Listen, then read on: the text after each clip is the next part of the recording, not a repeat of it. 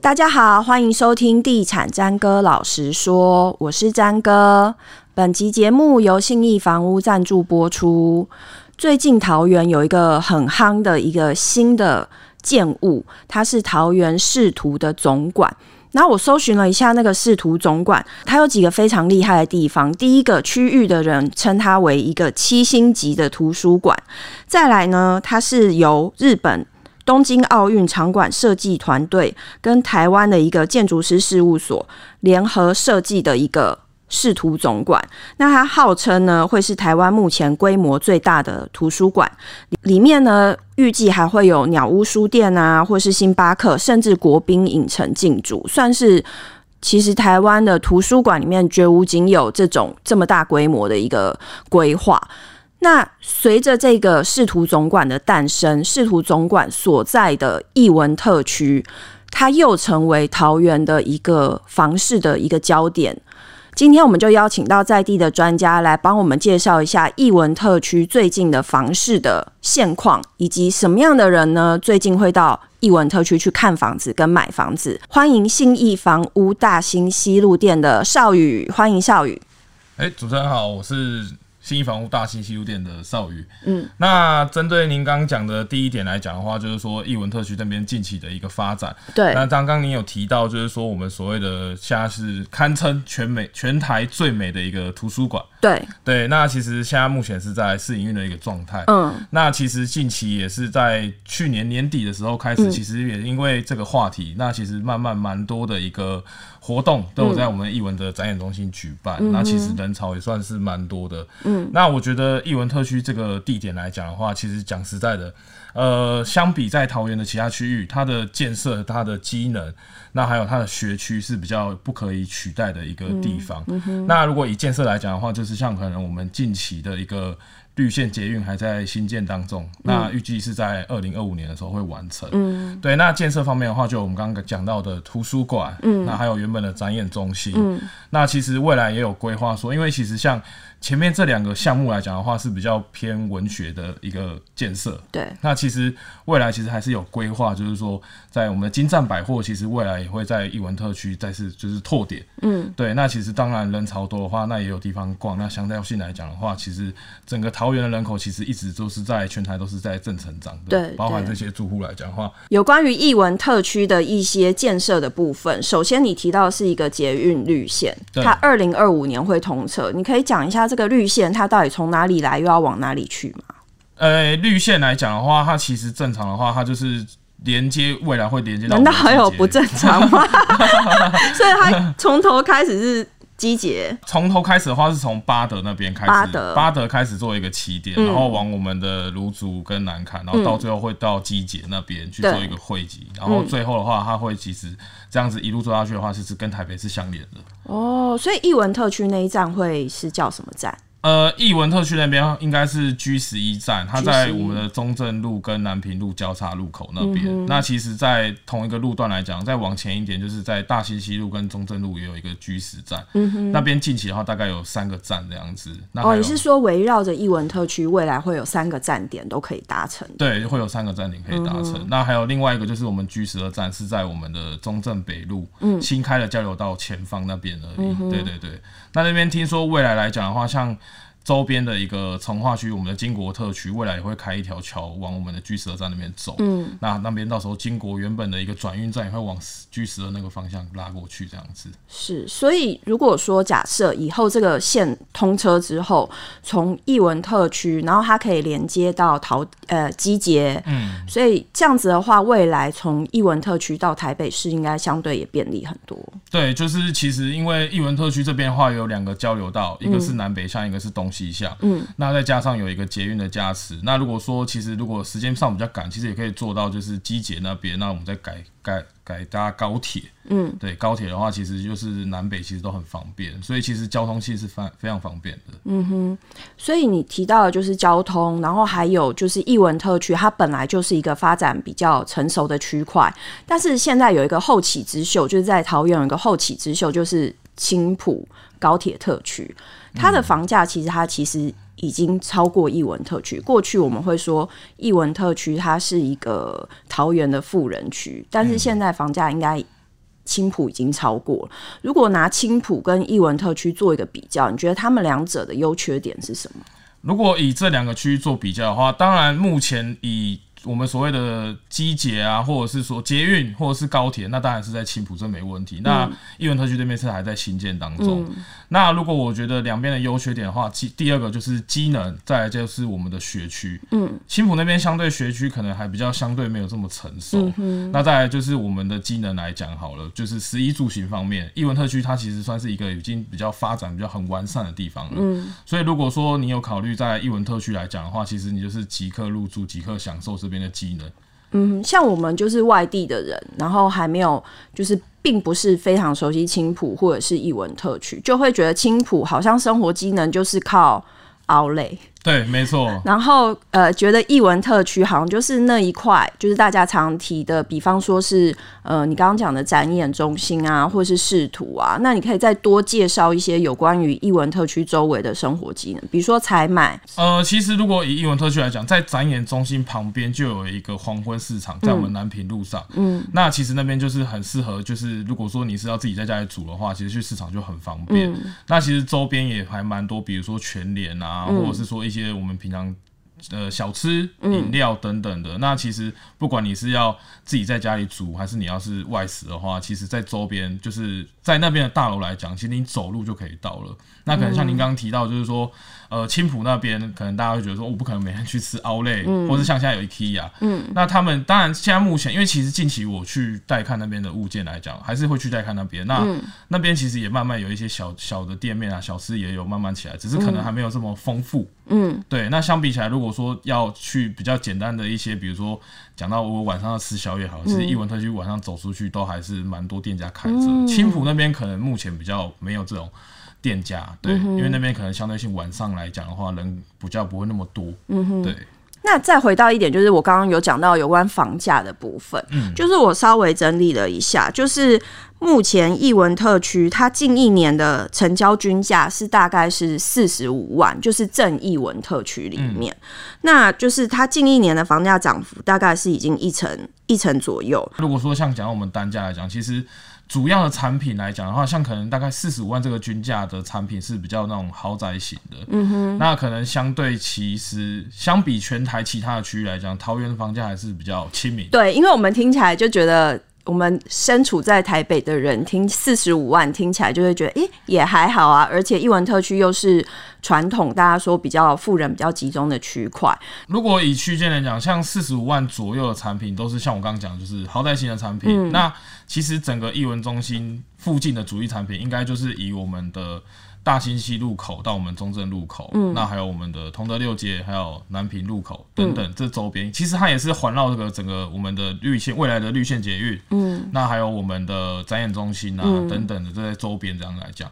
那其实主要主力型的产品大概会是十多年的中古屋，对。Oh. 那均价的话，其实也不会到说到四十五这么高啦。其实均价大概会是在三十五到四十。那当然就是还有屋龄的考量，还有它的位置是在哪里。嗯。那基本上比较。屋龄比较年轻的话，它可能就会相对性比较接近四字头。嗯、那如果说屋龄是比较接近，可能呃十尾八接近二十的，那可能大概是三十五上下左右这样子。嗯、都是大楼吗？还是也有公寓啊或华夏型的产品？呃，其实主要主力产品还是以大楼为主，当然也是有公寓跟华夏来讲。嗯、那其实现在以现在大家的想法来讲，会觉得说大楼是比较便利的，嗯、对，会有比如说像。基本的收包裹啊，或者是电梯，那就是有些人考虑是长辈要入住的话，其实像透天型产品其实是适合人口比较多。嗯，那大楼型产品的话，当然会就是人总是会老嘛，对，嗯、所以有电梯是很重要的。诶、欸，所以现在到艺文特区找房子的人，大部分他们会设定什么样总价的区间，或者是然后他们会看什么样的产品比较多？呃，基本上都还是以我们的大楼为主。那基本上，如果以这个区间来讲，一两房的来讲的话，我们的总价可能就会落在可能一千到一千三之间。嗯、那三房的物件的话，可能就是大概呃一千四到一千八，一千八可能就是会到比较屋顶比较新的，嗯，对对对对。那正三房的话，大概是一千五到一千七左右这个区间。那再大一点，大概就是两千上下。我们的四房或是三加一房，嗯、对。那这种产品的话，会是大部分比较多客户去选择的一个产品。你刚刚讲到，就是除了比如说屋龄啊，或者是它的地段啊，或者是产品的呃种类，那其实另外一个很重要也是位置嘛，所以就是在现在，嗯、比如说艺文特区，它有一个是绿园道，对，是不是围绕着那个绿园道，或者是展演中心、艺文广场周边的会比较贵？呃，那是相对性的，第一排的，因为绿园道的话，基本上都是一些比较豪宅型的产品，比如说是呃中越啊，嗯、或是力宝的一些比较豪宅型的产品，或格里发。嗯。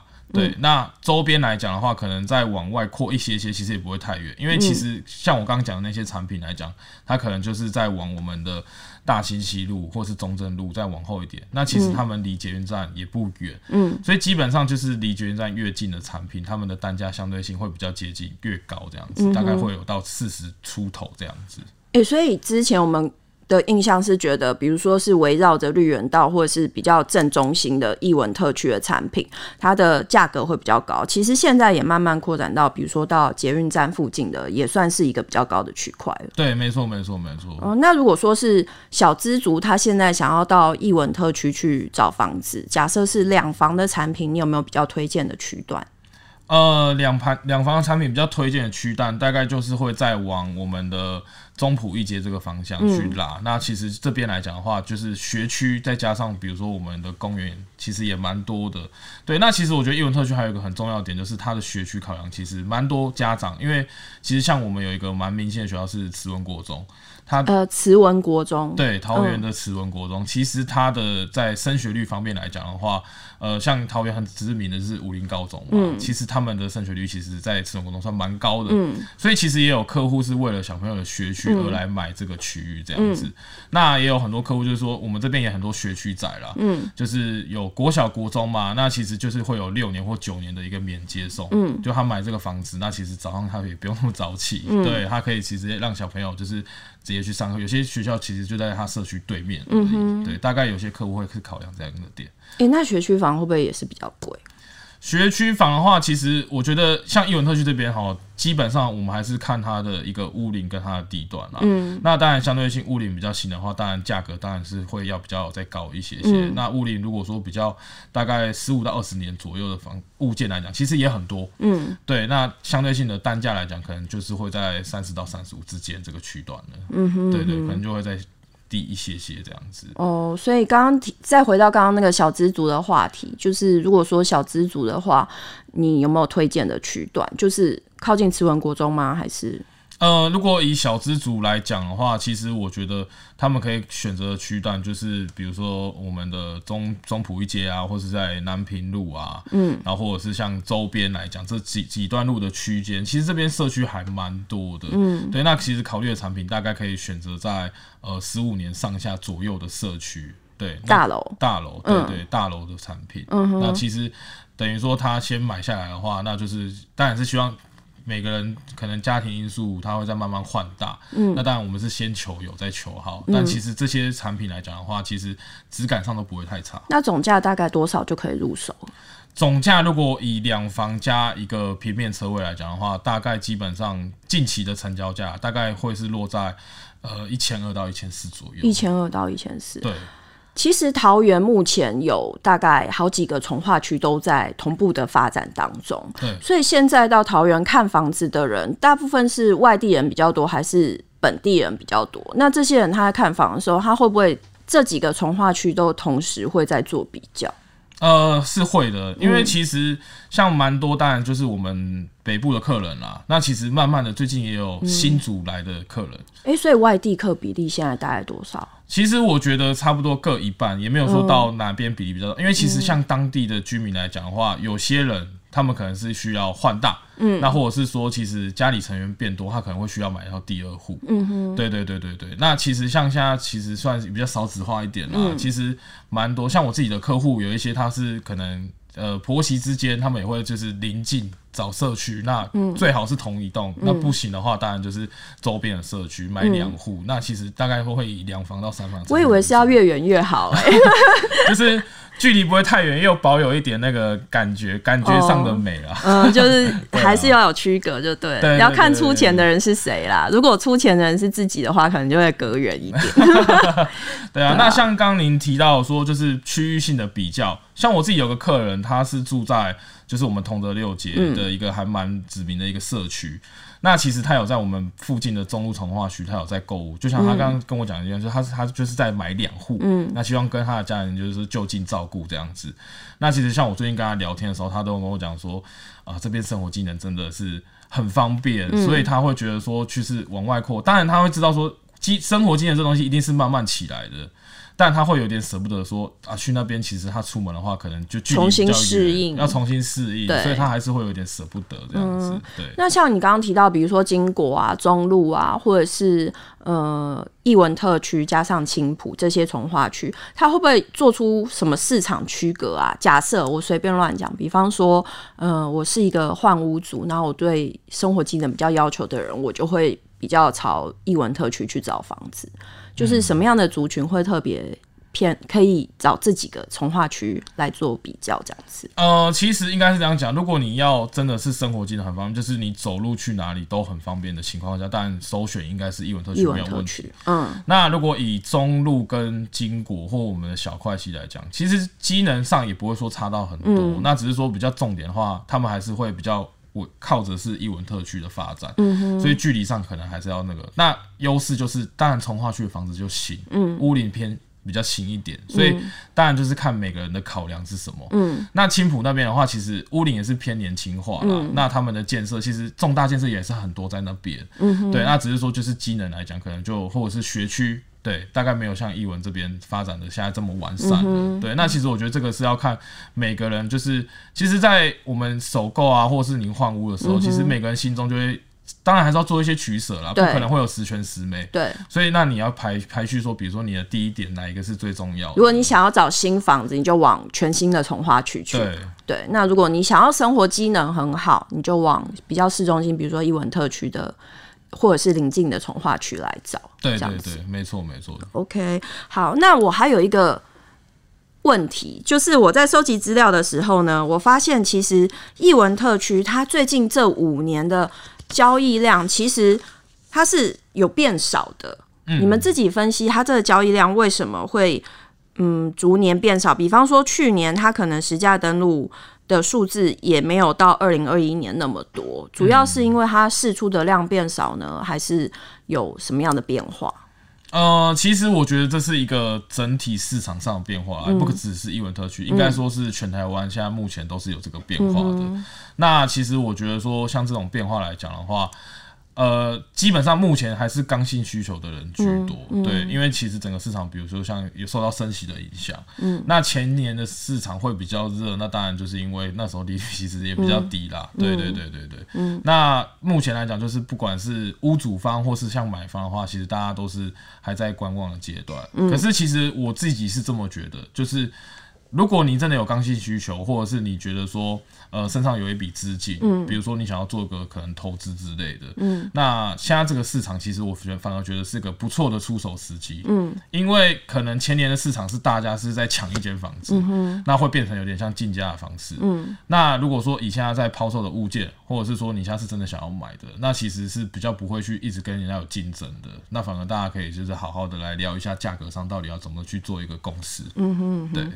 其实另外一个，我听到另外一个说法是说，因为艺文特区过去会有一些呃，比如说新案交屋啊，或者是什么，会有一些交屋潮。嗯、然后可是到最近这几年，它可能它的交屋潮已经缓下来，因为也没有什么新案了。嗯。然后再加上入住的屋主，其实他们对于这个环境就是相当的洗手。嗯。所以它的二手的交易量已经没有像往年那么蓬勃。哦，对，其实很多屋主在艺文特区这边，如果说他是以自住需求来讲，其实真的都像您刚刚讲的，就是吸收。嗯、所以，其实相对性，如果艺文特区有不错的物件或是不错的社区释出，那刚好就是有其他，比如说呃买方有喜欢的话，其实真的都可以考虑，就是把握看看，嗯、因为这边就是像你讲的，物以稀为贵嘛，嗯、对，那为什么它的单价还是可以在保持着这么不错的一个水准？对。对对对，那可是我想要请你给我们现在想要去艺文特区买房的人一些建议哦，因为如果说屋主都已经是这种惜售的心态，然后再加上比如说视图总管啊，或者是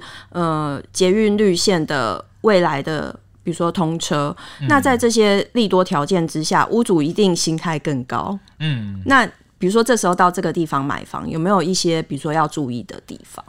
要注意的地方哦，其实我我自己是这么认为啦，嗯、因为其实我觉得买房不外乎就是地点是很重要的。嗯、那像其实这里就是有很多的建设跟话题，嗯，那当有这些建设跟话题支持的情况下，当然它的价格不太可能是会呃往下掉到哪里去。嗯，那如果当这些建设都好的时候，或许价格又会再往上。嗯，那因为其实距离这些建设真的非常完善，可能还有几年后的时间。嗯那再加上近期我们的这些就是税制上啦，比如说就是首购来讲，它未来还是会换屋嘛。嗯。那其实你现在如果入手到这些建设都很完善了之后，你再去做一个换屋动作，其实我觉得是算还不错，因为其实你有享受到那个涨幅的一个空间。哦，对对对，因为大家都说，比如说交通线它在通车动工之间都会有一波短的涨幅，或是对。通常应该会是在动工的时候，一定是会有一波涨幅。对，然后通车的时候一定会再有一个。对。那现在规划当然是二零二五啦，但我不确，我不敢保证说一定是二零二五。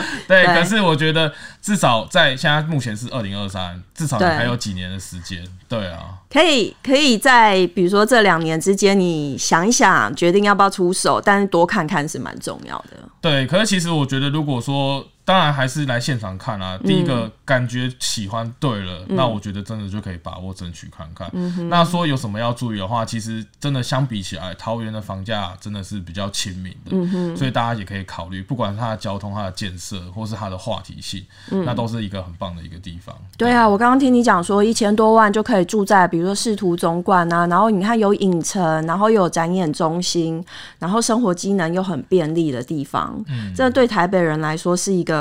梦想哎、欸，梦想，而且是不不不旧的房子，对不对？对，就是十五十五二十年左右，可以一千多万入手，大概就是在十五到二十左右。对啊对，其实相比起来，CP 值真的比较高了，真的又要逼走好多台北人。好，今天谢谢少宇来节目里面帮大家介绍了艺文特区，谢谢少宇。好，谢谢。好，以上节目由信义房屋赞助播出，拜拜。